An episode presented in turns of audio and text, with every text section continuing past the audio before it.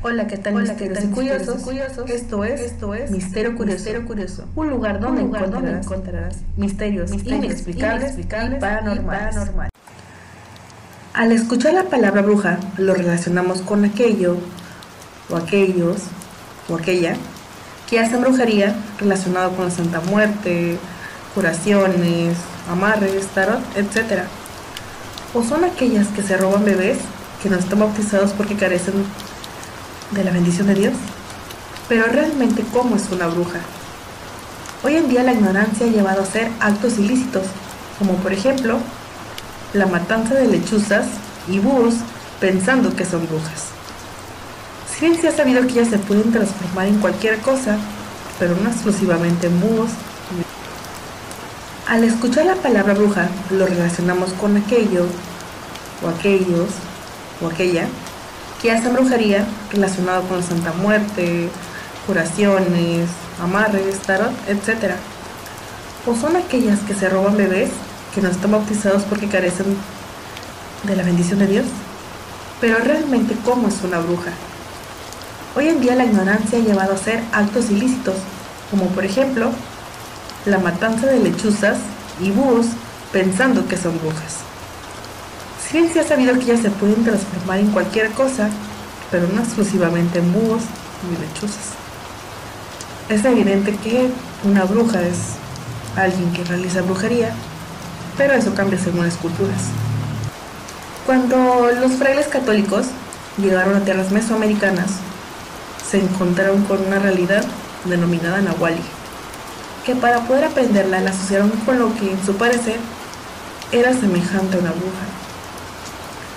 Aunque Nahuali se refiere a un doble o alter ego animal, estrechamente unido a su destino humano y a un especialista ritual con capacidad para transformarse. Sin embargo, la bruja era una persona que había hecho un pacto con el demonio para poder dañar a los demás y presentaba un comportamiento como seres semejantes fueron los poderes sobrenaturales que poseían. Ajenos al catolicismo, desde luego en su visión, eran otorgados por Satanás para atentar contra el cristianismo, cosa que me parece muy tonta. Sin embargo, los propios religiosos notaron que la bruja Nahuali era diferente a la bruja que ya conocían en Europa.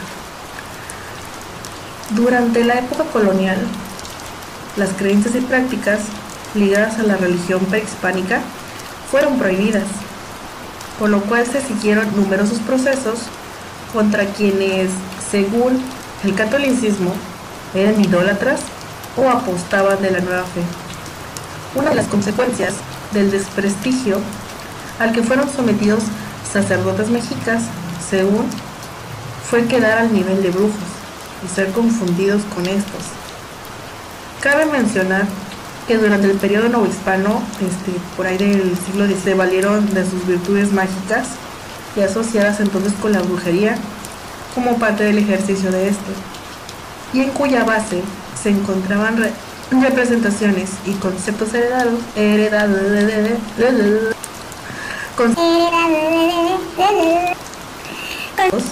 del tiempo prehispánico.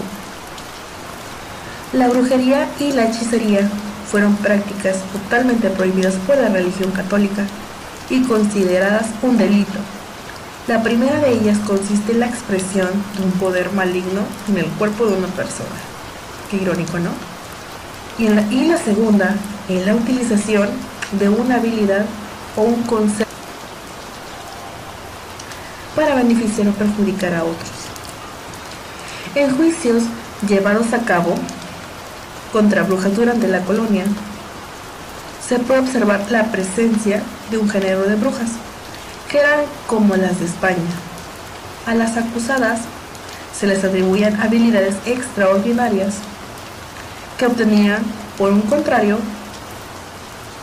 un contrato con el demonio, quienes las convertían en sus servidoras o esclavas y con la ayuda de este provocaba daños a la postre. Estas terminaban creyendo que realmente poseían virtudes sobrenaturales para maleficiar, de las que estaban conscientes que eran pecado y por eso se delataban. Sabiendo un poco de historia y cómo eh, no comenzó así, realmente cómo entendimos ese, tipo de conceptos, en Nuevo León, al igual que en todo el país, es un lugar con mucha superstición.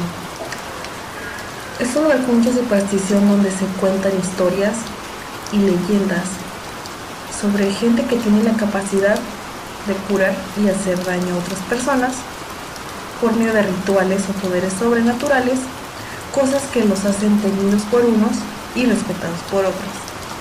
Muy probablemente de pequeños escuchamos relatos o rumores sobre una persona de la colonia que se dedica a ese tipo de cosas, eh, a la cual mucha gente acudía para curar un malestar, este, que los médicos no podían hacer algo. Uno de los famosos amarres, que el amor deseado llegara a sus vidas o para conocer qué es lo que me para el futuro. Esto sigue siendo muy común, algo hoy en día, sobre todo en zonas rurales. Bueno, aunque ahorita en zona urbana tenemos lo que es el, em, ¿cómo se llama? Mercedes, en donde también se realizan ese tipo de cosas. Una historia que pasó aquí en Nuevo León hace algunos años. Eh, voy a, bueno, el último, terminando de contar esta historia, voy a, voy a decir de quién es esta historia. Eh, en épocas anteriores, el asunto de la brujería tenía repercusiones económicas porque al perjudicar a vaqueros y a labriegos, el amo pedía colaboraciones que además se iban de este mundo debiéndoles dinero, como el comentado caso sucedido en Hacienda San Pedro del hoy municipio de General Suazo, Nuevo León, donde una mujer sabinense, Mónica Ríos, decidió terminar con la vida de su esposo, el también sabinense, José María Jasso valiéndose de un insecto molido en la masa para tortillas que esto provocó su deceso. Estas prácticas brujiles estaban relacionadas con las brujas de la hacienda de Santa Elena, hoy General Suazua, y constituían una red que a mediados del siglo XIX se extendía por Agua Fría, poblado del hoy municipio de Apodaca, y con ramificaciones en Monterrey. Precisamente el 3 de junio de 1845 se presentó el juzgado municipal del pueblo de San Francisco, hoy Apodaca, Nuevo León, ante el alcalde don José María Flores, el señor Alejandro Treviño, vecino de Agua Fría, de nombre eh, Casimira, mentira, me equivoqué, Alejandro Treviño, de Agua Fría, para denunciar a la bruja Petra Almaraz por el delito de maleficio. Resulta que la hija de Treviño, de nombre Casimira, había presentado desde el 15 de abril de ese año, de aquel entonces, actitudes extrañas y anormales, como un furioso arresto de desesperación, haciendo hechos que aterrorizan. Según expresa el documento oficial levantado al respecto, eh, muy ajenos a su natural juicio, más que una persona loca, vertiendo blasfemias y quejas a su marido. En sus arrebatos, Casimira acusaba a Petra Almaraz de haberla ofendido o maliciado. O maliciado, maliciado. Con Almaraz el galán terminó su relación amorosa con la bruja a raíz de su matrimonio, pero Petra no se resignó a perderlo y continuamente lo buscaba e incluso fue a la labor de Rafael, donde lo amenazó que le pesaría haber dado ese paso, o sea, dejar. Los chismes y habladurías en agua fría estuvieron a la orden del día y se supo que Casimira antes de casarse, estuvo con la bruja para solicitarle un consejo y pedirles que hablara con Rafael para que no la dejara. En un, en fin, un intrincado, en un intrincado, intrincado, un intrincado nudo de pasiones y sentimientos propios de las cuales, de las actuales, de las actuales novelas. El estado de salud.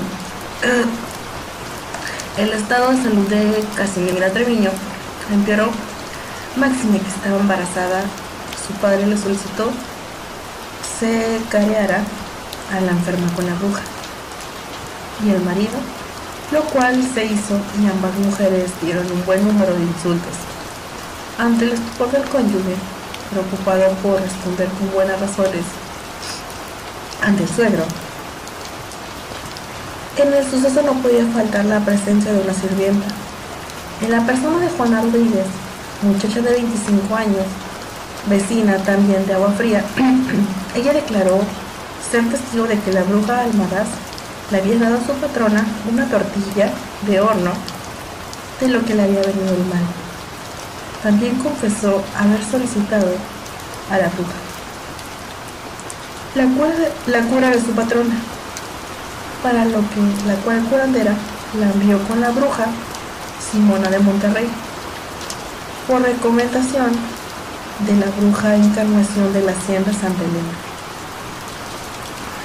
Simona dio el remedio a la sirvienta que consistía en obtener un huevo de gallina de primera postura sacándole lo de adentro, o sea, la yema y la clara y rellenándolo con orines de la enferma y de su marido, echando en ello una punta de cabello que la bruja le proporcionó. Luego debería sacar sola a la enferma del campo, hacer un hoyo y enterrar el huevo, con eso se. La sirvienta trató de poner en práctica el remedio, pero, observada por, pero observada por algunos vecinos, desistió del plan. El padre de la enferma, desesperado, pidió la eminencia médica del siglo pasado, el sabio doctor José Eleuterio González, alias Gonzalitos, le hiciera un examen a su hija y el diagnóstico fue el siguiente. Certificó que, que reconocía a Casimira Treviño, la que tiene una locura que parece simpática de embarazo haciendo notar la extrema pequeñez de la cabeza de la enferma, que la dispone mucho a esta clase de enfermedades. Tampoco Gonzalitos estuvo muy acertado su diagnóstico. Casimira murió al poco tiempo y el juicio por maleficio contra Petra Almaraz continuó, pero fue exonerada por falta de pruebas. Las brujas de agua fría, las Almaraz, junto con Simona de Monterrey y Encarnación de la Oirilla de General Suazua, siguieron haciendo de las suyas. Mientras Gonzalitos toma la nota del incidente e inició una lucha frontal contra curanderos, brujas y charlatanes. Hoy en pleno siglo XXI, en todo el país se siguen haciendo prácticas sutiles como barridas, curaciones del mal de ojo, pócimas y recetas para conseguir pareja o retener al marido. Algunas van más allá y atentan contra la salud de las personas. La charlatanería sigue proliferando y las autoridades de la Secretaría de Salud y Asistencia no se han dado enteradas por el asunto. Historia de Héctor Jaime Treviño Villarreal. Historia de Héctor Jaime Treviño Villarreal. Historia de Jaime Treviño Villarreal. Hablando ya un poco sobre las brujas de la petaca, Elida, Elida Tijerina, la última. si hablamos ya dentro, hermanos, en las brujas de la petaca, Elida Tijerina, la última bruja de la petaca, em, comentando sobre brujería, hay un lugar que a muchos se les viene al momento el lugar que les acabo de mencionar, ubicado en el municipio de Linares, el cual desde hace siglos uno de los lugares por excelencia en cuanto a brujería y curanderismo se refiere. Gente de los alrededores, así como de municipios más alejados, acudían a este lugar en busca de solución para sus malestares, ya fuesen de salud, económicos o amorosos, pues creían que aquí lo encontrarían. En ese lugar existen muchas leyendas, historias sobre brujas que usaban magia negra para dañar a ciertas personas o al contrario de estas ayudaron a sanar males que según no tenían cura, ganándose el respeto y adoración de algunos habitantes desde ese pequeño pueblo, ubicado al sur de Monterrey. Hoy en día la petaca ya no es lo que era antes, pues ya es un lugar urbanizado, con muchos de los servicios básicos de la población. Las brujas y chamanes poco a poco se han, se han ido desapareciendo, pero se dice que aún quedan algunos, y la más famosa es esa señora, Ejido Tijerina, quien en diferentes ocasiones ha sido entrevistada por diversos medios para conocer más de su trabajo. En la comunidad se relataban muchos casos de cómo se han encontrado muñecos, vudú, con alfileres, con alfileres clavados en el, panteón, en el panteón local, casas que han sido quemadas porque según vivían ahí las supuestas brujas, que hacían daño a los pobladores o de curanderas que hacían pactos con el diablo. Pero sin duda la más conocida eh, es la que cuenta el dúo norteño Carlos y José en su canción La cuerva de la petaca. Eh, y por último, la, historia más conocida es lo que le sucedió a este policía en la madrugada del viernes del 16 de enero del 2004. El llamado Leonardo Samaniego, policía de Guadalupe, Nuevo León, fue abordado por un ente sobrenatural. El policía realizaba un recorrido rutinario en la patrulla, cerca de la colonia Valles de la Silla. Eh, al girar en la calle de Aldama, cayó algo de peso y volumen considerable de un arma. Pero antes de tocar el suelo, flotó lentamente y se dirigió hacia la patrulla, la cual alumbró la inquietante figura y el policía pudo notar los enormes ojos negros, túnica y capa que cubrían a un humanoide con aspecto femenino, débil y viejo. Una imagen de los relatos de la infancia, una La figura cubrió sus ojos de la luz y acto seguido se abalanzó hacia el automóvil encendido y lo sacudió con violencia. En el interior del vehículo, Leonardo intentaba pedir ayuda. Desde la radio de la patrulla mientras accionaba el carro hacia adelante y hacia atrás, como una respuesta instintiva para ahuyentarla a lo que fuese que estaba encima del auto intentando romper el parabrisas con sus garras para acercarse al policía. Y esto ha sido todo por y esto ha sido todo por hoy misteriosos. Espero que les haya gustado. Eh, sobre todo tratar de hacer historias un poco cortas y no hacer eh, todo esto demasiado largo. Les mando un saludo a quienes nos están apoyando en Facebook, en Instagram. Les dejo las redes sociales aquí en la cajita de descripción para que nos sigan y continúen viendo y oyendo nuestro podcast. Un saludo enorme. Los quiero.